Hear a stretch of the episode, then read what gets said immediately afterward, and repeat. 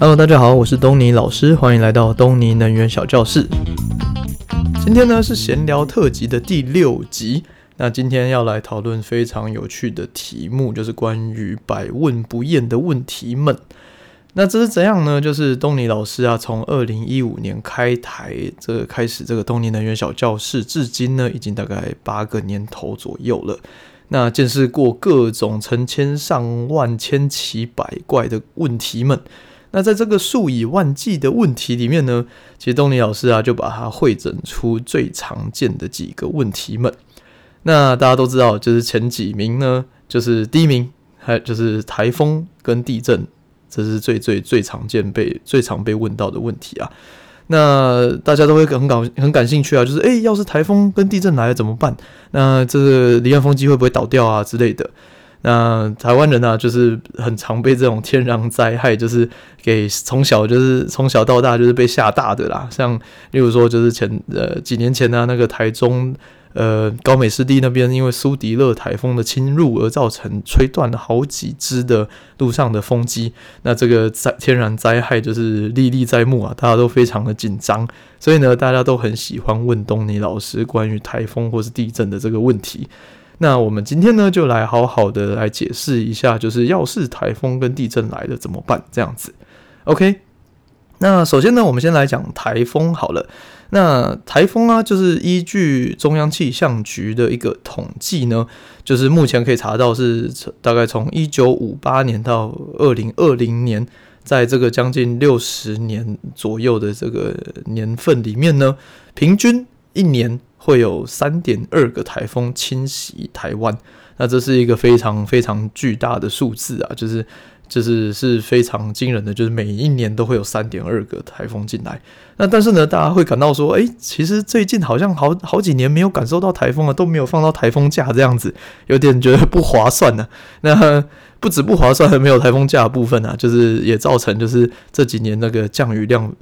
锐减。那其中一大部分呢，就是因为好几年没有遇到台风了。那从今年开始往回推呢，上一次遇到台风其实已经是二零一九年八月的时候，有一个青台叫做白露。那从那次之后呢，到现在为止已经过了四年了。都没有遇到任何一个台风登陆台湾，那这个当然也是大幸，那同时也是不幸的一个缺水的状态啊。但是。反正这是一个事实，就是在这四年来呢，没有任何一个台风。那这是非常非常反，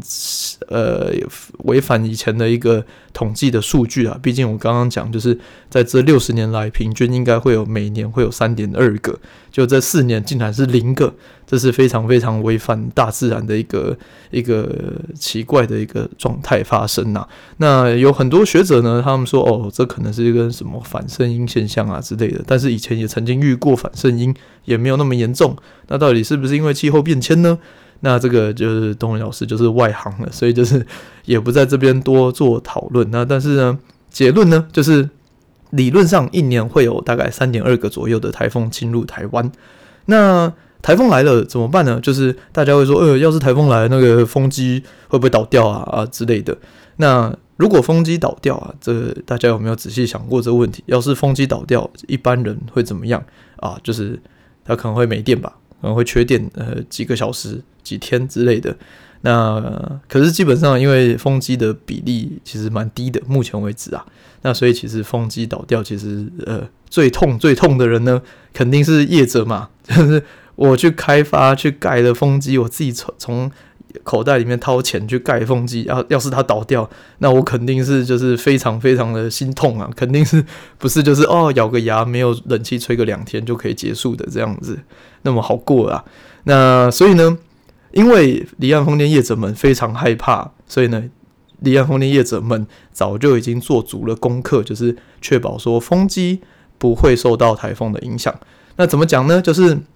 在开始规划呃离岸风场之前呢，那我们就会摊开地图，然后把这几十年来台风的路径全部通通都画出来。那这个也网络上也查得到了。那反正如果你把它全部通通都画出来的时候呢，你就会发现，其实大部分的台风啊，它都只会影响到东海岸的部分。那东部花东地区的朋友就是比较衰啊，就是他们常常会遇到台风。那除此之外呢？就是有一些会穿过中央山脉。那你知道中央山脉就护国神山嘛？那有种穿过这个中央山脉的台风，其实都已经变得很小了，就是它基本上呢会被这高山所阻挡，所以基本上它的能量已经少掉非常的多。那所以呢，能影响到西海岸的离岸风场的台风，基本上呢就只有绕下面的，或是横切过的那些小台风们。那这些呢算起来大概是四分之一的数量。呃，以统计来讲啊，所以意思就是说，一年平均会遇到零点几个呃台风影响到西海岸的部分。那影响到西海岸部分呢，那一来是它几率已经不高了，那再来就是像我刚刚讲的，就是穿过这个护国神山，它其实是呃风力会下降的非常非常的多，强台穿过去就剩中台啊，中台穿过去就只剩下一个轻台的这样子。那我们上一次啊，在呃离岸风电冲刺班二零二堂课，呃那个风机解剖学里面有讲到，就是风机啊，它其实是很厉害，它那个发电曲线，它其实现在的风机都很先进，它可以吸收，呃，它可以它可以转，呃，是它的最高的发电的风速呢，大概已经来到二十五、二十八，甚至三十左右，三十公尺每秒，那。这个数字呢，相当于我们上次有提到，大概是中台左右的青台、中台左右的一个一个等级了啦。所以呢，意思就是说，这个台风啊，奋就是它奋力的穿过了这个护国神山之后呢，遇到这个西海岸的台风，它基本上就是肉包子打狗，就直接会被这个离岸风机给吃掉。所以基本上呢，就是离岸风场在未来。数百只离岸风场站站在那个台湾海峡上面呢，你可以把它视成一个呃防堵台风的一个城墙呢，基本上是可以这样讲。那所以呢，因为现在呃台风出现的频率已经不高，并且它呃就刚刚讲，它四分之一的几率才会出现嘛，它的路径基本上不会穿过西海岸，并且呢，它的大小也会受到。呃，很有效的护国神山的阻挡，以至于呢，对于离岸风电的开发，其实它的威胁是不大的。那如果呢，如真的有台强台呢，从南边这样子扫上来，然后躲过这个护国神山，然后一路就往这呃风场涌过来的话，那怎么办呢？那其实呢，这个时候我们也有讲到过，就是说强呃台呃强力的台风来的时候，基本上呢，呃离岸风机它的叶片会打平。然后呢，会让风从旁边钻过去，那风机呢就会借此而停止旋转，那避免它越转越快，然后风机就会倒掉。所以呢，在这个在正常情况下，其实它是会回避掉那个强的强风的。那如果说 OK，那因为叶片很长嘛，就是你不是说你的风，你的台风。呃，你若撑伞走出去，你就知道，就是它风向也不是一定的，它其实也是从四面八方的这样流窜过。那所以呢，其实你若叶片那么长，你往一个地方打平，它其实还是有可能会从另外的角度去吹它，那甚至会让它造成震动啊、旋转的一个状态。那有可能呢会对，就是风机的确不会再转，可是它可能会对于这么长的叶片造成一个结构性的一个伤害。那这是的确是有可能发生的。那但是呢，目前台湾的风场啊，它基本上会选用一个国际标准，叫做 Class One，就是第一等的呃的风场的耐风耐阵风的设计。那这个 Class One 呢，它是一个国际标准，那就是说我们目前的呃离岸风场基本上都会选用这种方式，就是最高等，它有一二三四四个等级，那基本上台湾都会选用这个第一级的这个 Ichiban 的。的抗阵风的一个设计啊，那它它那个一级的等级啊，它基本上就是一个可以承受五十年极端阵风风速七十公尺每秒的一个强烈的阵风啊。那我们平常呢在讲那个三公尺每秒、十公尺每秒，或是我刚刚讲二十五、二十六，或者是三十公尺每秒，那个是指我们一般都会讲平均风速，就是讲十分钟的平均风速。那二十五公尺每秒平均风速以上，风风机就会慢慢停下来，然后慢慢减少它的发电，这样子，那避免它越转越快嘛。那但是呢，如果你说平均风速达到二十五公尺每秒，基本上它的阵风有可能瞬间阵风有可能达到三十、三十五以上了。所以其实平均风速二十五已经是一个非常非常高的数字了。那它有可能有非常极大的一个阵风那出现。在台风来的情况。那在呃气象局的资料里面呢，就是最最最最最大的一个阵风有侦测到，就是一九八四年在蓝屿有侦测到每公尺每秒八十九公呃八十九公尺每秒的一个一个非常巨大的一个阵风的记录。那但是呢，因为这个是，就是我们可以考虑到这个是非常非常极端的情况，就是几百年来可能只会发生一次，并且呢，在西海岸基本上也不太有可能会遇到如此巨大的台风啊，这已经是算是超级飓风的等级了。所以呢，就是我刚刚讲的 Class One 的这个七十公尺每秒的耐阵风的一个设计，其实基本上就可以抗呃大部分的强台的等级了。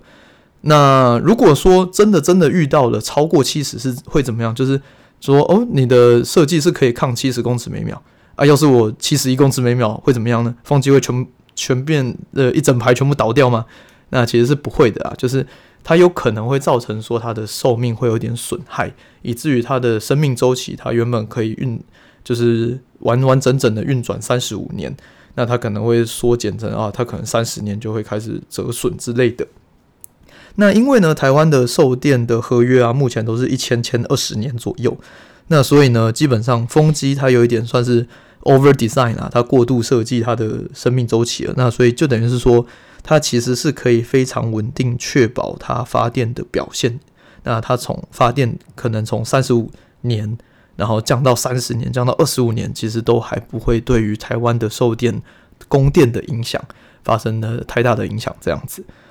OK，那如果下一个呢，我们再来讨论地震好了。那大家都知道，台湾常常会遇到地震。那有多长呢？如果我们拿统计数字出来的话呢，一九九一年到二零一六年，在这二十五年来，平均每年会有大概有感地震哦，大概一千次左右。那一九九九年呢，九九二一那一年呢，啊，特别多，那一年有到三千次左右的地震这样子。那就是地震啊，那个大家就是